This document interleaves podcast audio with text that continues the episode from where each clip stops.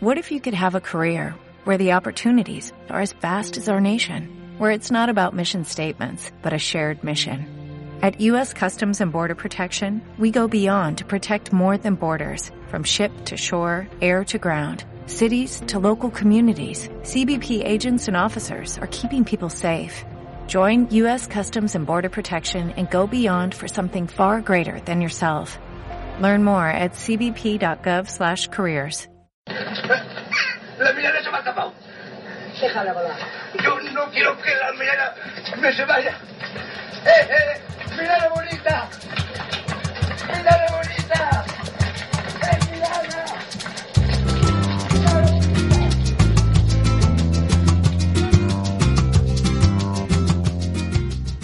La Milana Bonita, un programa radiofónico de fomento a la lectura en el que cada semana analizamos diferentes clásicos de la literatura universal. Podéis seguirnos en nuestra página web www.lamilanabonita.com.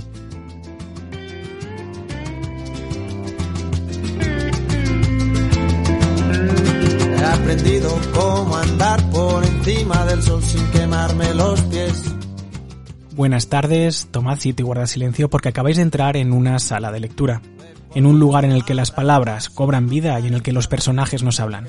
Bienvenidos a una nueva temporada de La Milana Bonita. He aprendido a volar con el viento que sopla tan solo para verte. Muy buenas escuchantes, soy Víctor Gutiérrez y hoy tengo el gusto de presentar el primer análisis de esta duodécima temporada de La Milana Bonita. Como ya explicamos en el prólogo, con este programa arrancamos un nuevo formato milanesco. Hemos recuperado la periodización semanal y además hemos ideado un nuevo tipo de programa que creo nos va a dar muchísimas alegrías. Eso espero, por lo menos. Permitidme que lo recuerde por si alguien no ha podido escuchar nuestro último programa, ese que hemos dedicado a presentar la temporada. En esta nueva temporada, este nuevo año milanesco, vamos a tener cuatro programas mensuales. Las tres primeras semanas del mes, cada uno de los miembros de la Milana quedará con un invitado para hablar de un libro en una entrevista yo creo de unos 20 minutos de duración aproximadamente. Por nuestros micrófonos pasarán escritoras, editoras, libreras, lectoras, profesoras, cualquier persona que pueda aportar algo y que nos pueda dar una nueva visión sobre la lectura que proponemos. Si queréis ver qué libros leeremos, muy fácil. Entrad en nuestra web y consultad el calendario de la temporada. Y si queréis saber quiénes son los invitados cada semana, estad atentos a nuestras redes sociales porque ahí vamos a desvelar el misterio. Cada semana un nuevo invitado y un nuevo libro. A estos programas de entrevistas, podríamos llamarlos así, ¿no? Programas de entrevistas, les seguirá nuestro ya formato tradicional. La Milana de siempre, vamos.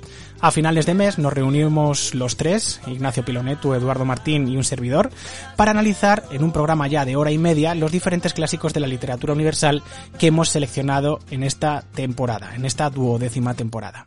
Para que os hagáis una idea, este mes de marzo nos vamos a adentrar en la fascinante metamorfosis de Ovidio. Todo un reto, sin lugar a dudas.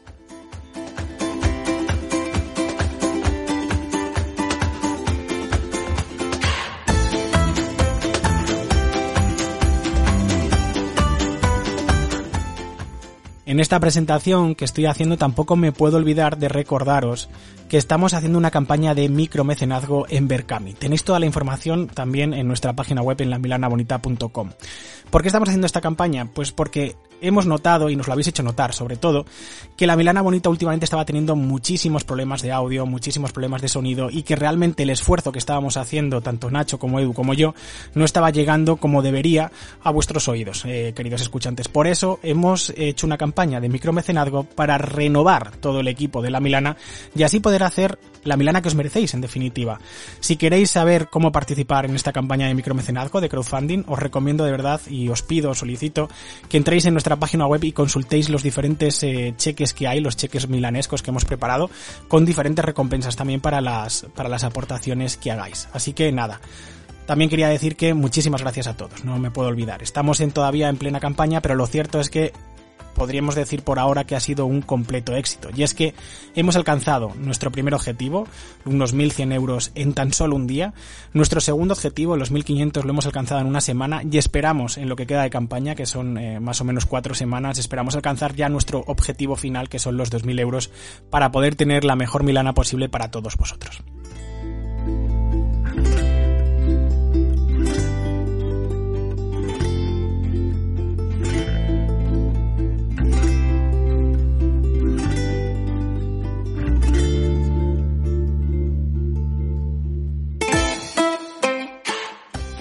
En fin, hecha esta introducción, vamos al lío. Hoy tenemos un programa muy especial en el que vamos a hablar de La campana de cristal de Silvia Plath y vamos a charlar con la escritora Aisa de la Cruz. Permitidme que os presente cómo es debido a nuestros protagonistas de hoy. El libro que hoy analizamos es La campana de cristal de Silvia Plath. Si hablamos de Silvia Plath, a la mente de los lectores vendrán seguramente dos cosas. Su poesía, por un lado, pero también su trágico final. Un error en cualquier caso porque no podemos reducir su biografía al suicidio ni su obra exclusivamente a la creación poética. Prueba de ello es la novela que hoy analizamos, La campana de cristal. Su único proyecto narrativo largo, es cierto, pero una obra con suficiente enjundia como para ser tenida en cuenta cuando hablamos de esta autora. Publicada en 1963 bajo el seudónimo Victoria Lucas, porque la autora no quería, entre otras cosas, que se desprestigiase con esta novela su labor como poeta, la narración, por momentos muy autobiográfica, narra la convulsa etapa vital en la que Esther Greenwood pasa de ser una adolescente a una mujer adulta, con las contradicciones que esto supone. Aplastada por una sociedad completamente machista, la protagonista se ve encerrada en una campana de cristal, invisible pero asfixiante, en la que su mundo se desmorona.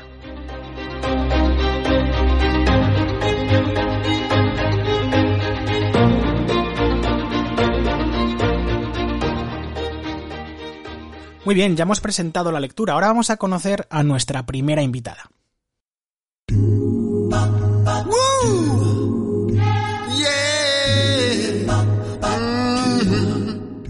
Hoy nos acompaña en la Milana Bonita Aisa de la Cruz.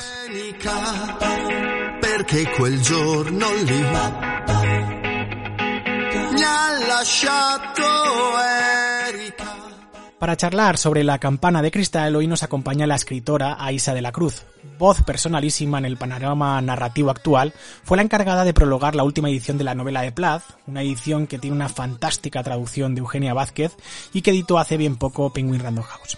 La literatura de Isa de la Cruz es atrevida y plenamente autoconsciente. Doctora en teoría de la literatura y literatura comparada, tiene ya una larga trayectoria y ha aparecido en varias antologías. Como curiosidad, una de ellas, la que se titula Última temporada, fue reseñada hace ya tiempo en La Milana Bonita y también tiene cinco novelas publicadas. Quizá la más destacada sea Cambiar de idea, una novela que ha editado Caballo de Troya en 2019 y que ha sido merecedora del Premio Euskadi de Literatura en Castellano 2020 una obra con la que se pueden establecer, como vamos a hablar a continuación, muchos paralelismos con la campana de cristal de Silvia Plath.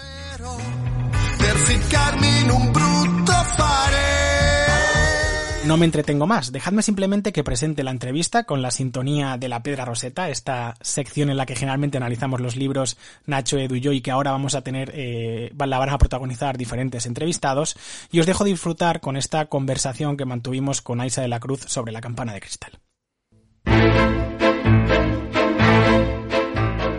Muy buenas, hoy estamos y tenemos el placer de abrir la nueva temporada con Aisa de la Cruz para hablar del libro eh, de Silvia Plath, La campana de cristal. Lo primero, muchísimas gracias por estar con nosotros, Aisa. Nada, un placer, encantada.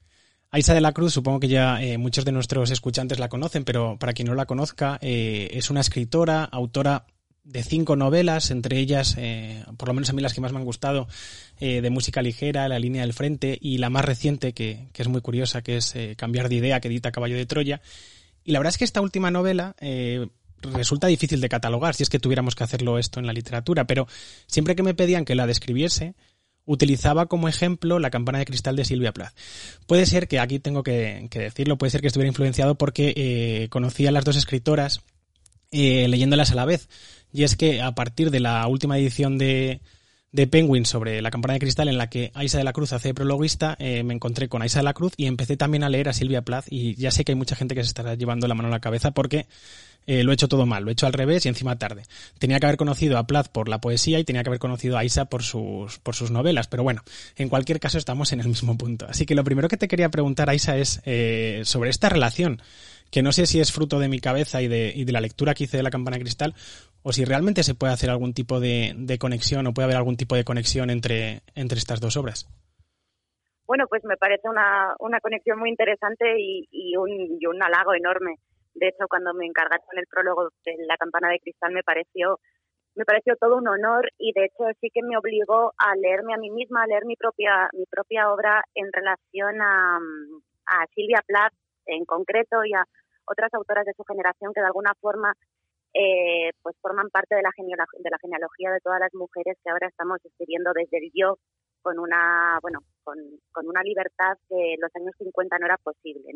A mí una de las cosas más bonitas eh, que me pasaron leyendo La campana de cristal en, en el 2019 fue que me di cuenta de que eh, si Silvia Plath hubiera escrito esta novela en el 2019, probablemente no sería una novela en clave como es, sino una novela directamente autobiográfica. ¿no?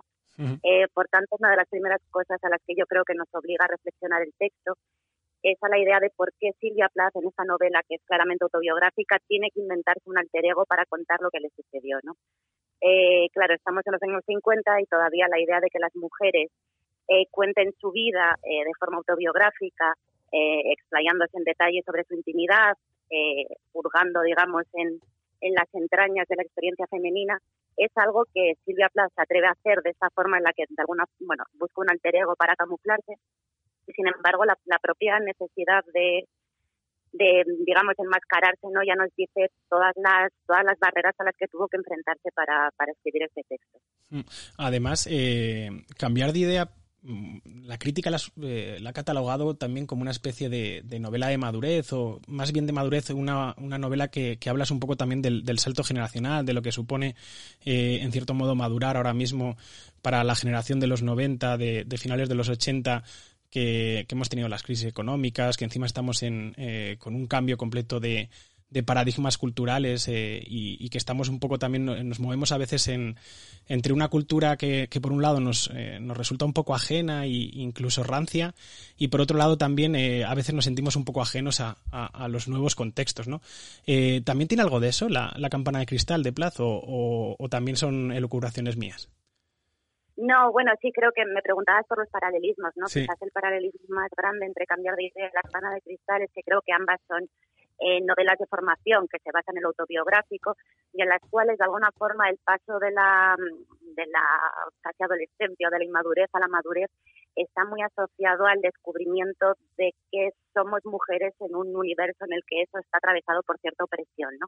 En la campana de cristal yo creo que lo que tenemos es a una mujer eh, joven, muy talentosa, que piensa que tiene, eh, que bueno, que se puede comer el mundo, digamos, ¿no?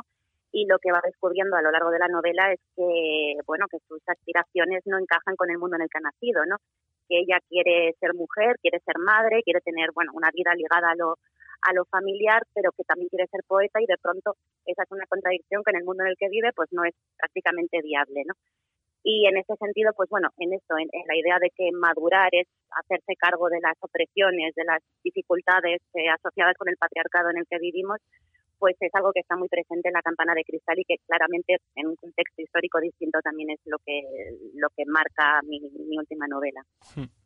Eh, la verdad es que eh, con la campana de cristal podríamos estar hablando mucho tiempo porque tiene, yo creo que muchos aspectos sobre los que sobre los que dialogar. Se podría hablar, por supuesto, de la autora, del estilo, eh, de la temática, que son, son diversas también, ¿no? Hay, feminismo, pero también hay, hay un poco eh, de reflexión sobre el concepto de locura en, en, las sociedades en las que vivimos.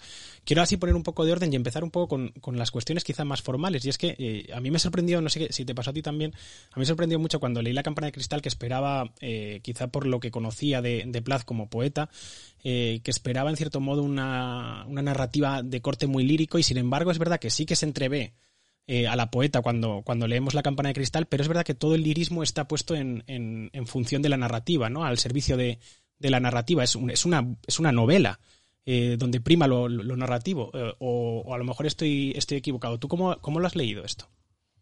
Sí, no, estoy, estoy muy de acuerdo y de hecho recuerdo también la sorpresa, ¿no? Porque el estilo, digamos que es muy fresco, es una prosa muy muy cercana, muy ágil, muy, bueno, sí, como dices tú, eh, muy asociada a lo narrativo y sin embargo tiene grandes momentos de lirismo, de lirismo pero que están siempre centrados en los momentos de clímax de la novela en los que de pronto encuentra esta imagen, ¿no? Como la propia imagen que da título a la de la campana de cristal. Y digamos que sí, que hay imágenes muy potentes, pero el hecho de que estén diluidas de alguna forma en una prosa mucho más, eh, mucho más eh, espontánea, directa, cercana, hace que la novela sea de una lectura, de lectura muy ágil y al mismo tiempo también como que estos pequeños momentos líricos tengan una especie de doble subrayado, ¿no? Que me parece muy interesante. Mm. Eh, sé que a veces es difícil también hacer este tipo de, conjeturas y luego si, quieres también hablamos un poco sobre el tema de, la posible lectura biográfica, si, si a veces le, puede hacer daño a obras de este tipo y con, una perspectiva también como la que tenemos o lo que conocemos de, Silvia Plath, ¿no? Pero eh, el hecho de que utilice esta narradora en primera persona que claramente eh, es un alter ego, también condiciona un poco la manera que tiene de narrarlo y el cómo nos enfrentamos a, la lectura. Tú misma dices en el prólogo que es una, es una novela donde habla de cuestiones femeninas desde una mirada femenina y encima desde un mundo íntimo de lo femenino, ¿no? de, la, de la reflexión de lo femenino. Eh, hay veces que esto ha estado ausente en, el canon de la literatura occidental. Bueno, no a veces, eh, ha estado ausente durante, durante todos estos siglos y ahora parece que lo estamos empezando a recuperar y que ya no son eh, categorizadas estas novelas como novelas de segunda o, subcultura. Eh, ¿En qué notas en el estilo, en, la cuestión de la forma que tiene de escribir? ¿En dónde notas esa mirada de lo femenino?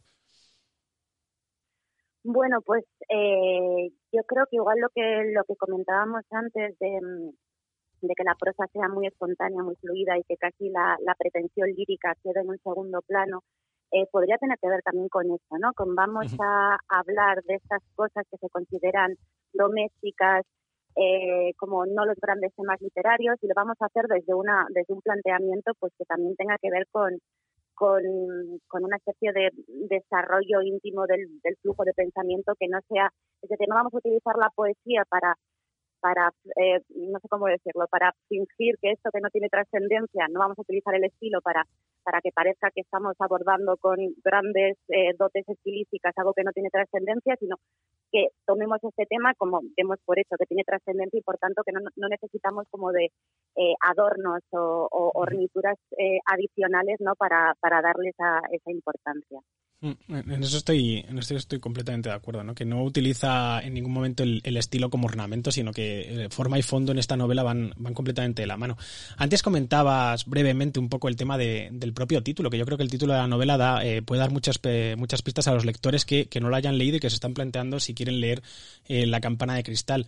¿Qué sería la campana de cristal para, para la narradora, para Esther, en esta novela? Sí, bueno, la campana de cristal de alguna forma retrata el, el mundo de, locura en el que la, la, protagonista se acaba sintiendo encerrada, ¿no? Es esta idea como de la, la campana de cristal me permite ver eh, lo que está del otro lado, pero yo sigo estando encerrada en mi subjetividad.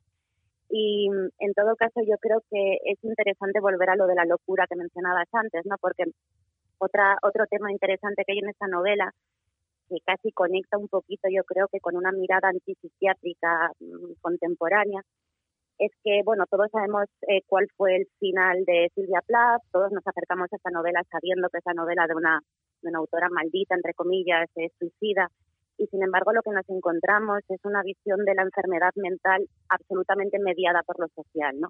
Es decir, aquí no, no nos podemos eh, aproximar después de leer esta novela a que, bueno, Silvia Plath estaba enferma por una visión biologicista contemporánea en la que demos por, por hecho que lo que tenía era una enfermedad que no tenía absolutamente nada que ver con su, con su medio o con sus condiciones materiales, ¿no? Es todo lo contrario.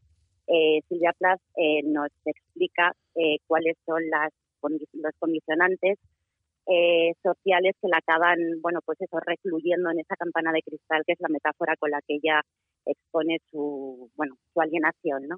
Mm. En este sentido es muy interesante porque eh, comentamos o podríamos comentar y hablar un poco sobre el tema de la crítica eh, de corte biográfico que, tuvo muchísimo éxito en, en, la academia, en el campo académico y que de alguna manera seguimos eh, en la secundaria, vamos, en la educación obligatoria, seguimos intentando imponer a los alumnos, ¿no? Es qué quiere decir este autor en esta obra y cuando y así casi que nos olvidamos de la obra y simplemente nos centramos en los paralelismos entre la vida y la obra. Y claro, en el caso de Silvia Plath eh, es casi un símbolo, es una figura, es lo que dices tú, es una, es una escritora maldita por todo ese eh, final trágico que, envuelve su historia y eso hace que muchas veces también se pueda leer esta novela eh, que tiene un corte, un claro corte biográfico, se pueda leer intentando interpretarla a partir de esos parámetros, ¿no? De los parámetros que conocemos de, del mito eh, de la escritora. Y el otro día, por ejemplo, estaba viendo una, una serie en Netflix, la de Please Like Me, una serie muy curiosa y hablaban, o había un personaje que hacía, un, hacía una broma en un momento determinado sobre Ted Hughes y Sylvia Plath. Y eso me hizo pensar eh, hasta qué punto, por ejemplo, en la cultura eh, anglosajona, este tipo de, este mito, este relato de la escritora eh, tiene vigencia y se sigue utilizando. ¿Podemos hacer ese tipo de lecturas eh, obviando así un poco lo que, lo que realmente es la obra, el texto? ¿O recomiendas que, teniéndolo en cuenta, porque es imposible evitarlo, teniéndolo en cuenta nos dejemos más llevar por, eh, por, el propio, por la propia novela de Plath? Bueno, yo creo que sí, que hay algo muy peligroso en, mm, en torno al final de Silvia Plath, ¿no? que consiste en lo que, lo que mencionabas, en que al final se acaba, se acaba convirtiendo como una especie de fetiche. ¿no? Eh, reducimos toda la obra y toda la trascendencia y la significación de, la autora a el, a el suceso con el que termina su vida, ¿no? Y además hay muchas hay muchas asociaciones erróneas, creo yo, eh, que, que, vinculan de alguna forma la creación artística con la locura, ¿no? Parece que los que los grandes, grandes genios están locos y que hay una, una cosa como casi romántica dentro de la mm. locura que atañe a los genios y tal. Y creo que eso es lo peligroso. Eh, em, para empezar, reducir la figura de Silvia Plaza a su suicidio, digamos, y luego además entender que su suicidio es una especie como de culminación del genio artístico. Eh, como decías, es muy posible que ya sea imposible eh, desligar la figura de Silvia a, a, bueno, a su final, ¿no? Pero entonces yo lo que propongo es que al menos entendamos su suicidio con las propias claves que nos aporta la campana de cristal, es decir, no no la no la romanticemos como la, la figura de la poeta loca, ¿no? sino que entendamos que ante todo fue una mujer que quería ser poeta, que se casó con un hombre que de alguna forma eh, se produjo estas dicotomías entre el autor y la musa, ¿no? Qué complicado en una época en la que las mujeres empezaban eh, en segundo plano y eran las musas de los escritores, de pronto tener una vida en pareja con otro escritor. Es decir, yo creo que lo que hay que entender es que el final de Silvia, si queremos como centrarnos en él, es fruto de algo que va mucho más allá de la, de la locura como en abstracto, ¿no? en el fondo es una mujer que fue víctima de las contradicciones terribles que tenía ser mujer, ser madre, ser esposa y al mismo tiempo ser una gran creadora. Claro, y eso también es de lo que va un poco la, campana de cristal, de intentar reflejar, de intentar describir todas esas contradicciones en las que, en las que estuvo inmersa durante, durante su etapa en Nueva York. Eh, esa lectura a mí eh, me parece apasionante, estoy eh, muy de acuerdo y, encima es verdad que con la lectura del prólogo que haces en, en la edición de, de Penguin también iba un poco inducido, pero me parece que es la más acertada porque has dicho algo muy interesante y es que no podemos pensar que el suicidio es como la obra final eh, de esta escritora, que hay muchas veces que se intenta ver toda la, bibliografía encaminado a ese final trágico y se intenta luego justificar todo lo que ha escrito a partir de, de ese final. En ese sentido, me parece que es una lectura muy acertada. Ya para terminar, eh, te quería hacer otra pregunta también en torno a, a la propia estructura de la novela, que tiene eh, dos grandes bloques. Un primer bloque que es el de, podríamos decir, el de su estancia como becaria ahí en Nueva York. Y luego ya entramos en el segundo bloque, que es, eh, digamos, la, la, caída, podría ser, ¿no? La caída en desgracia de, de, esta escritora, que encima tú comentas en el prólogo que iba muy relacionada a este, este personaje que tiene en torno a unos 20 años tiene luego también cierto paralelismo con, lo, con el momento en el que estaba viviendo Silvia Plath cuando escribió La campana de cristal, que había sido abandonada, que estaba intentando subsistir con, sus hijos. Es un tipo de, de, escritura o de novela de formación que es un poco diferente, porque es más bien una novela de formación en la que la locura impuesta muchas veces por el sistema eh, va tomando cada vez más protagonismo. En esa segunda parte de, de la novela, ¿qué lectura harías tú? Es decir, ¿cómo lo, ¿cómo lo has visto y sobre todo qué vigencia crees que tiene hoy en día? Que parece que ha evolucionado mucho la, eh, todo este tema del tratamiento de las enfermedades psiquiátricas y sin embargo hay ciertos todavía ciertas reminiscencias que, que hacen incluso daño al lector cuando, cuando las lee. Sí, bueno, está por un lado eh, la idea de cómo se medicalizan sistemáticamente lo que comentábamos, no muchas afecciones, muchos problemas que tienen que ver no tanto con la con la enfermedad del cuerpo, de la mente, sino con las enfermedades derivadas de la contraposición entre sujeto y sociedad, en este caso entre el sujeto femenino y la sociedad patriarcal, ¿no? Eh, yo creo que lo más luminoso, lo más esperanzador de esta segunda parte en la que se habla de, bueno, de muchísimos, bueno, de las violencias eh, psiquiátricas que, sufrían las mujeres en la época de Silvia Plath y que hoy en día con, bueno, con más vigencia de los fármacos y menos del electroshock eh, siguen padeciendo muchísimas mujeres. Este, bueno, para empezar, se, se vislumbra una salida a todo ello y sobre todo se aprende a nombrar el origen del problema, ¿no? Creo Mm. que es importante eh, señalar como, bueno, si venga a insistir en ello, ¿no? Pero creo que la novela lo hace. Eh, señalar que, que al final el problema no es una, una cosa individual, ¿no? No es un- una especie de afección que tiene que ver con, con algo que está mal dentro de una por serie, ¿no?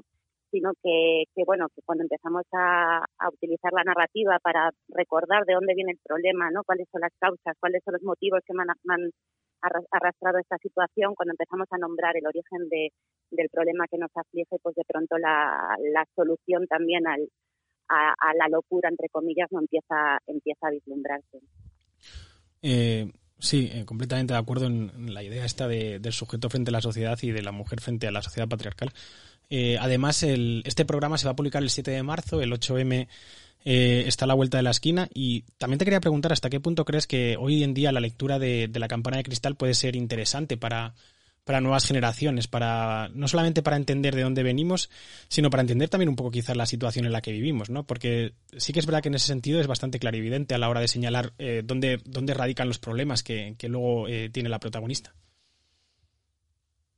Sí, yo creo que para empezar es un, es un ejemplo eh, brillante de cómo podemos utilizar la literatura para ahondar en las causas de problemas que parecen a priori individuales, pero que una vez se ponen en papel nos damos cuenta de que son colectivos, ¿no? Este sería uno de los de los eh, puntos mm, fuertes que tiene el texto. Y luego están las concomitancias, ¿no? Creo que es muy interesante dar por hecho que los años 50 están muy lejanos, ¿no? Y que parece que todo lo, lo que sucedía en esa época está muy superado y luego, como tú mismo mencionabas, eh, encontrar paralelismos que dan bastante miedo, ¿no? Para empezar, lo que mencionábamos de que la institución psiquiátrica puede que haya cambiado de técnicas, pero no ha cambiado de esencia. Eh, es decir, creo que también es, es interesante ver que evolucionamos en ciertas cosas y hay otras cosas en las que no hemos evolucionado nada y por tanto no es solo una lectura mm, para hacer genealogía, ¿no? Para saber de dónde venimos, sino también para ver dónde seguimos anclados. Eh, completamente de acuerdo también. Para terminar, ya que vamos a hacer ya los 20 minutos de entrevista y estos programas eh, tienen que ser eh, cortos, eso nos lo habíamos propuesto por lo menos. Eh, sí que me gustaría preguntarte ya dos cosas a, nivel personal. Si estás eh, trabajando en algo, eh, hace ya un año y medio incluso más, ¿no? Que, que publicaste tu última novela y también si nos puedes hacer alguna recomendación de lectura. Algo que te haya llamado la atención, que eso siempre es algo que es agradable entre lectores y lectoras. Por supuesto, la verdad es que estoy, estoy mucho más capacitada para recomendar libros ajenos que para hablar de mi propia obra, porque eh, también hablando de, de condiciones materiales es muy difícil es muy difícil escribir teniendo una niña pequeña en pleno confinamiento, así que bueno, mi, mi escritura está un poco en stand-by, pero sí que sí que últimamente he leído eh, libros muy valiosos y me gustaría recomendar dos de ellos que son de los más recientes. El primero sería Paradise de Fernanda Melchor, que me ha parecido un eh, una novela maravillosa, es decir, es un ejercicio de estilo brillante en el que el ejercicio de estilo eh, cumple una función muy precisa y todo encaja, ¿no? Es, es maravilloso y creo que ofrece una radiografía terrible, concisa y brutal de lo que es ser un joven de, de clase baja en México, ¿no? La idea de que solo hay dos alternativas, o te unes al narco o te unes al sistema capitalista que te va a explotar peor. Y, y la otra sería casi un avance editorial, porque creo que la novela sale publicada ahora en, en marzo, que es eh, Azúcar quemado de Avni Doshi, una autora, una autora india, que creo que ha escrito una novela genial sobre un tema del que creo que vamos a estar leyendo mucho, porque es un gran tema de nuestros tiempos, que es eh, qué hacemos con el tema de los cuidados y la dependencia, ¿no? Y sobre todo cómo vamos a cuidar de nuestras madres cuando, por ejemplo, nuestras madres no son seres queribles, no son personas que se hayan ganado nuestra nuestro amor, ¿no? Decir, ese conflicto de, de cómo lidiamos con esta especie de abnegación que requieren los cuidados cuando ni siquiera hay una especie de relación de amor sencillo, ¿no? Ah, eh, pues la verdad es que tiene buenísima pinta. Encima yo eh, hablo desde Valladolid, que es el geriátrico de... es para Castilla se ha vuelto un poco geriátrico de, de España, entonces eh, es muy interesante este tipo de este tipo de reflexiones, que es verdad que el, el tema de los cuidados, encima con, con todo el cambio que está habiendo, eh, es, un, es un tema para replantearse. Hace poco hablaba con, hablaba con, con Belén Gopegui en una entrevista también que le hicimos y ella me dijo que, que no se atrevía que no se atrevía a hablar de un proyecto en el que estaba en marcha porque decía que era gafarlo. No, te, no voy a insistir en si tienes algo en marcha, pero eh, sí que me gustaría, y esta ya te prometo que es la última pregunta, eh, saber eh, si puede o si va a influenciar la pandemia en, en lo próximo que escribas, que es algo que me, que me interesa también mucho, ¿no? En, en- los escritores que estáis en activo, eh, cómo vais a tratar este tema o si consideráis que no hace falta tratarlo porque ya va a estar completamente manido o si consideráis en cambio que sí, que es algo que sobre lo que va a venir bien la literatura para darnos nuevas perspectivas y nuevas formas de entenderlo. Ya, la verdad es que es una buena pregunta, ¿no? yo también lo planteo, de qué manera va a afectar la producción de ahora en adelante lo que nos ha sucedido. Yo en mi caso y en el caso de la gente cuyos procesos creativos de alguna forma estoy siguiendo, creo que el efecto inmediato va a ser más metafórico que directo, es decir, creo que va a haber temas en nuestras novelas que han sido suscitados por la experiencia de este año. Por ejemplo, eh, creo que bueno mi experiencia será parecida a la de mucha gente este último año creo que nos ha puesto a muchas a muchos contra la cuerda floja de la salud mental y, por ejemplo, mi, novela nueva sí que tiene mucho que ver con esto. Eh, es decir, no voy a hablar directamente del confinamiento, pero sí que voy a hablar de, bueno, de, sensaciones que me, ha, que me ha inspirado el encierro. Y en general creo que al principio, mm, hasta que pase un periodo prudencial, digamos, en el que podamos tomar distancia, yo creo que van a abundar más los, los temas relacionados con que las, mm, no sé qué, que las reflexiones directas sobre sobre el, sobre lo que ha sucedido no pero pero bueno quién sabe en todo caso como siempre creo que sí que la literatura nos ayudará a todos a a procesar no a procesar lo que lo que está pasando que de momento creo que más que procesarlo lo estamos viviendo. Pues eh, yo creo que aquí ya podemos terminar la entrevista. Te agradezco muchísimo que hayas estado en este primer programa de la nueva temporada de La Milana Bonita. Es un placer abrirlo contigo y, hablando también de la Campana de Cristal. Y, nada, cierro y me despido recomendando, por supuesto, la lectura de la Campana de Cristal y también recomendando eh, tus obras. Aisa, ha sido un placer eh, escucharte y charlar contigo. Lo mismo, Víctor. Muchas gracias.